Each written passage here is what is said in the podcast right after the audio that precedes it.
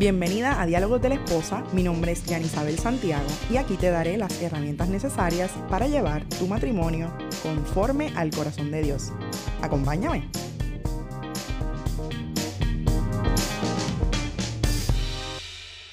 Hola, hola, bienvenidos a este nuevo episodio de Diálogos de la Esposa. Como todas las semanas, por aquí te habla Jan Isabel.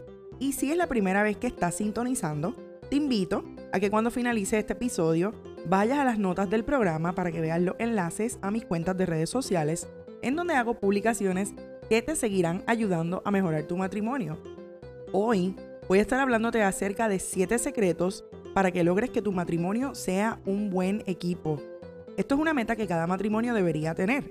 Así que acompáñame y dialoguemos sobre este interesante tema. Comencemos.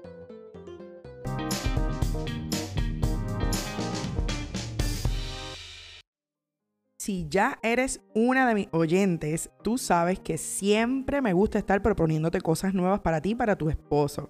Así que hoy quiero comenzar este episodio proponiéndote algo. Y ese algo es que trabajes para que tu matrimonio sea un buen equipo. ¿Pero de qué se trata todo esto? Mira, un buen equipo se trata de unidad. La esencia de un buen equipo en términos generales se define en tres rasgos principales que hoy te quiero dejar por aquí. Los rasgos principales son, número uno, que los roles estén bien definidos. El número dos, que haya una meta en común. Y el número tres, que exista un deseo mutuo de ganar. Estas tres tienen que tenerlas tanto tú como tu esposo. Un matrimonio que funciona en equipo es cuando la esposa y el esposo asumen libre y voluntariamente el compromiso para ocuparse juntos en unión de que su relación funcione, salga adelante y triunfe. ¿Escuchaste bien? En unión y juntos. Así que para ser un buen equipo no puede estar uno por un lado y el otro por el otro. Trabajar en equipo es ponerse en acuerdo para caminar, como ya te dije, juntos. Vamos a ver lo que dice la palabra de Dios acerca del acuerdo. En el libro de Amós, capítulo 3, versículo 3, la palabra nos lleva a esta pregunta. ¿Andarán dos juntos aunque no estén de acuerdo? Y en otra versión dice, ¿caminarán dos juntos si no se han puesto de acuerdo? Esta palabra lo que te habla es de los principios o uno de los principios principales y necesarios para tener relaciones saludables. El acuerdo es bien necesario para que tu relación matrimonial sea saludable y para asegurarte que las cosas vayan avanzando. El enemigo, sí, Satanás, conoce este principio muy bien y todo el tiempo está tratando de que los matrimonios cristianos anden en total desacuerdo. Además, como somos seres diferentes tu esposo y tú, no siempre vamos a estar de acuerdo en todos nuestros asuntos. Van siempre a llegar conflictos y situaciones a nuestra relación. Sin embargo, con trabajo mutuo podemos lograr encontrar esos lugares de acuerdo. Una pareja creyente que confía en Dios, por la gracia de Dios puede pararse en la brecha y seguir. Es por esto que te revelo estos siete secretos que pueden ayudarte a forjar ese buen equipo que tanto necesitan para que como matrimonio cristiano puedan andar en acuerdo. Así que busca lápiz y papel porque esto tienes que anotarlo. El primer secreto que te quiero compartir es que deben tener metas y objetivos muy claros. ¿Qué es tener metas y objetivos claros? Mira, esto se trata de que junto a tu esposo establezcan unas metas y objetivos en conjunto, como por ejemplo algún proyecto, algún viaje, el tener hijos, adquirir algún inmueble para su casa, entre muchos otros, pero que creen un plan de acción para que lo puedan lograr y no dejarlo en meros deseos. Para esto deben ser claros en qué es lo que necesitan, qué es lo que le va a tocar hacer a cada uno y cómo lo van a realizar. Todo esto es parte de lo que tienen que ponerse de acuerdo para poder alcanzar esa meta u objetivo juntos. El segundo secreto se trata de trabajar en renovar su amor e intimidad. Para que el amor perdure, al pasar de los años, es importante que ustedes trabajen juntos en los tiempos buenos, pero también en los tiempos malos. Esto es principalmente así para que no permitan que desaparezca de tu relación los detalles, las sorpresas, el tiempo de calidad juntos y las demostraciones mutuas de afectos. Esto no lo pueden hacer uno por un lado y el otro por el otro, como te dije ahorita. porque así es más riesgoso fallar. Les va a ser un buen equipo que cada uno no se olvide de complacer al otro, tanto a nivel físico como a nivel emocional.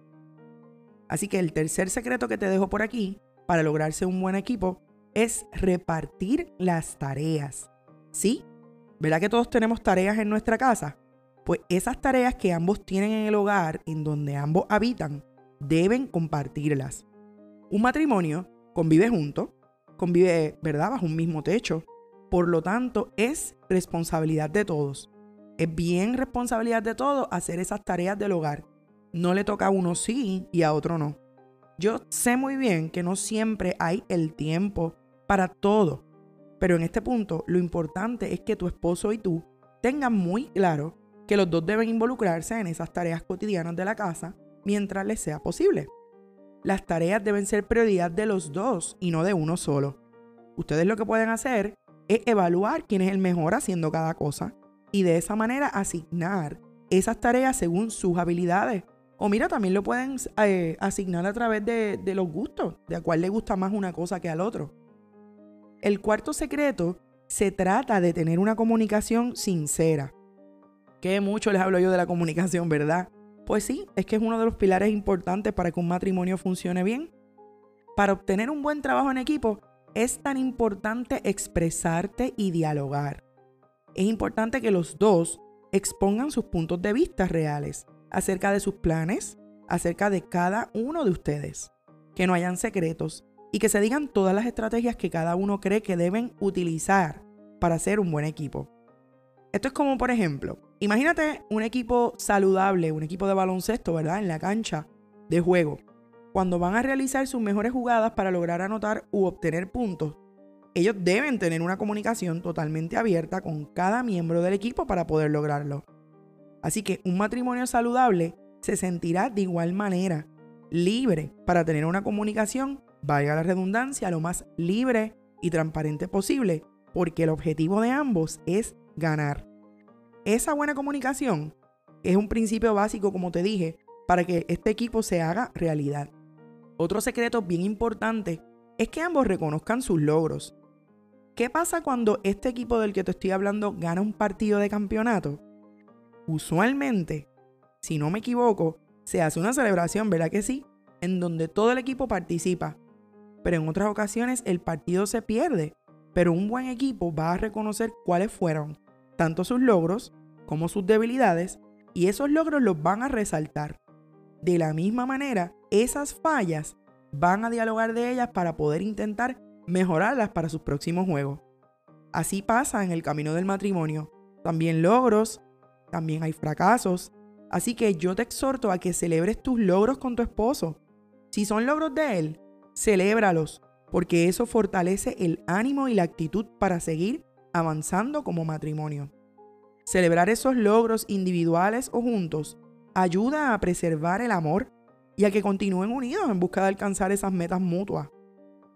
El sexto secreto se trata de velar por su estabilidad económica. En esta área de la relación no importa si es uno o ambos los que proveen ingreso al hogar. Se debe trabajar en equipo con esto. Se trabaja en equipo cuando esos ingresos, no importa de quién sea, son utilizados para un bien en común.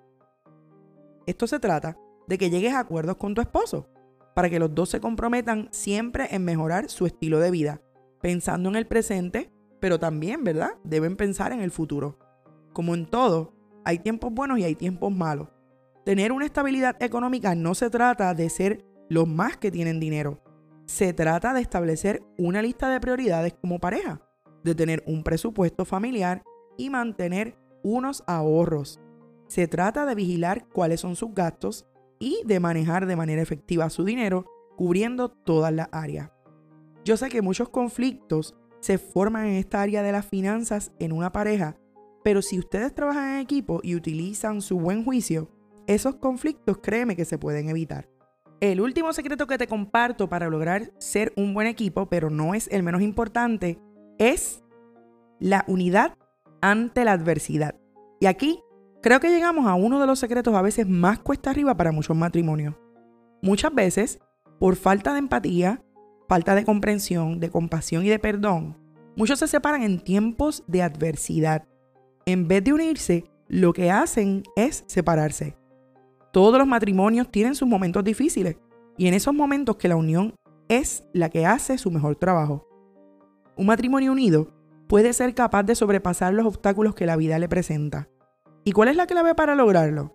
Pues para mí, esa clave es la motivación. Un matrimonio motivado puede vencer las situaciones que se le presentan.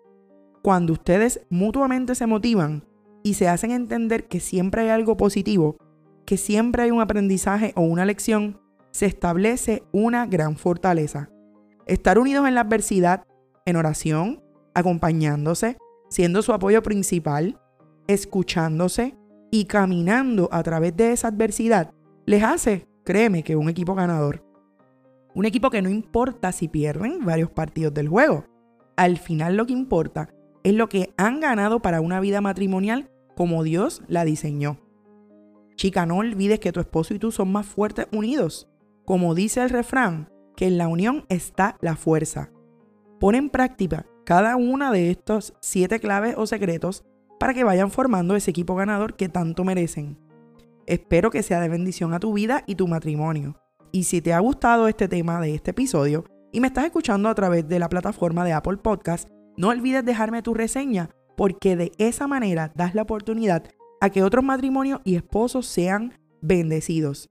Gracias nuevamente por escucharme y te espero la próxima semana en Diálogos de la Esposa, un podcast con propósito.